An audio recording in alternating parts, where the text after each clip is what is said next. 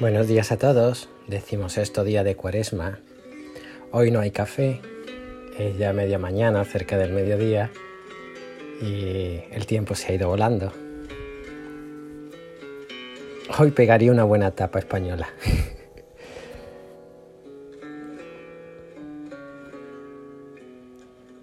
Mi abuela española abría su casa todos los días, a las 8 de la mañana. Lloviese, tronase o hiciera frío ventanas, puertas y muy orgullosa decía, mi casa está ventilada. O se está ventilando. Lo curioso es que por las tardes no hacía frío, era una, cosa muy era una casa muy calentita. Por el contrario, mi mami siempre tenía puesta la calefacción y ventilaba un ratito, no se fuera ahí del calorcito.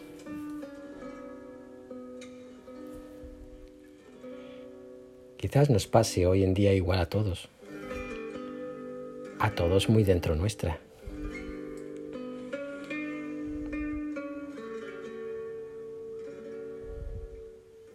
Tenemos miedo a ventilar nuestra intimidad, a airear nuestro corazón. No vaya a ser que se enfríe.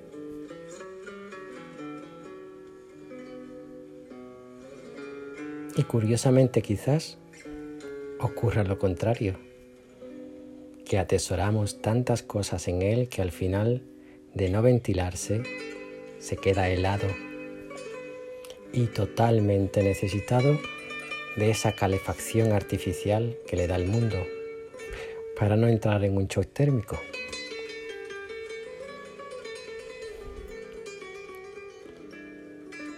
¿Qué vería Jesús en los hombres para hoy a todos nosotros advertirnos sobre esto. Qué mirada profunda y sabia nos regala hoy Jesús para hacernos caer en la cuenta de que nuestro corazón se enfría.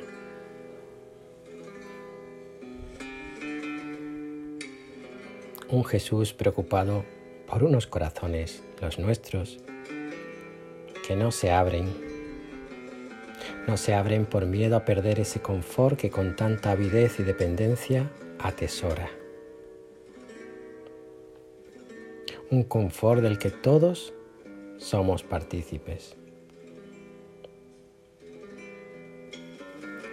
A tus años de sacerdocio guardas tus reflexiones y sermones como tesoros vivos en los que te recreas y te sientes seguro, ¿verdad?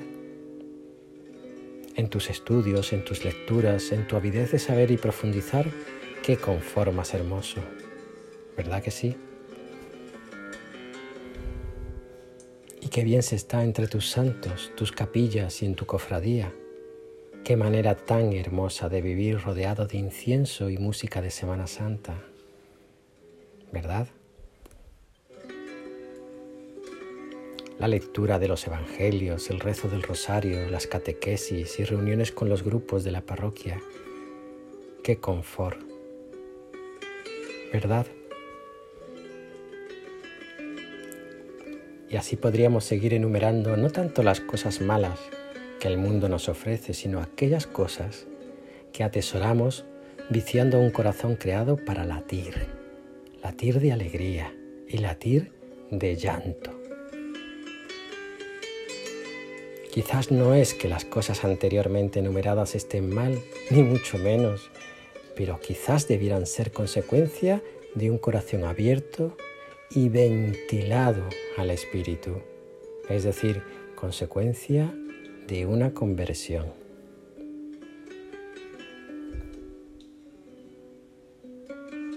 A partir de esta, todo lo anterior cobra sentido porque ¿quién no desea cuidar a su novio, a su amor?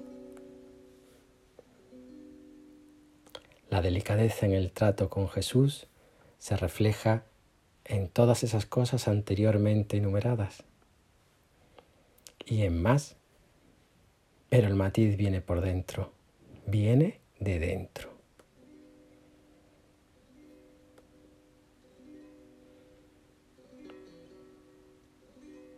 Un corazón abierto, saneado, ventilado, donde el Espíritu haga y deshaga su antojo. Eso sí, es un verdadero tesoro que grita por darse, por regalarse, por morir por el otro y en el otro encontrar a su amado.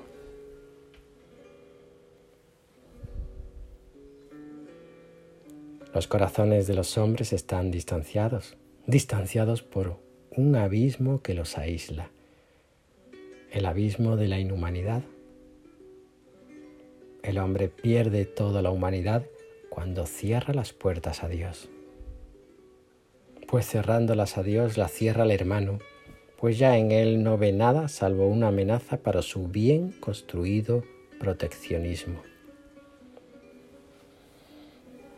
El seguidor de Cristo, por el contrario, al abrir su corazón a Dios, lo abre a los demás, en los que reconoce a su amado. Y abriéndose a los demás se abre al mundo, convirtiendo éste en verdadero reino de Dios.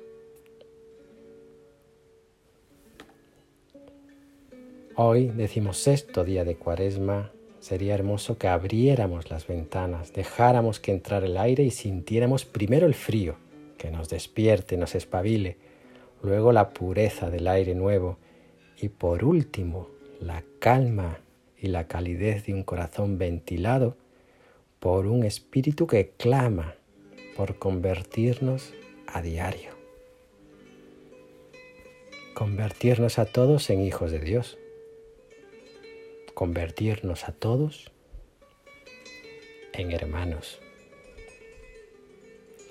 Ánimo, os quiero mucho.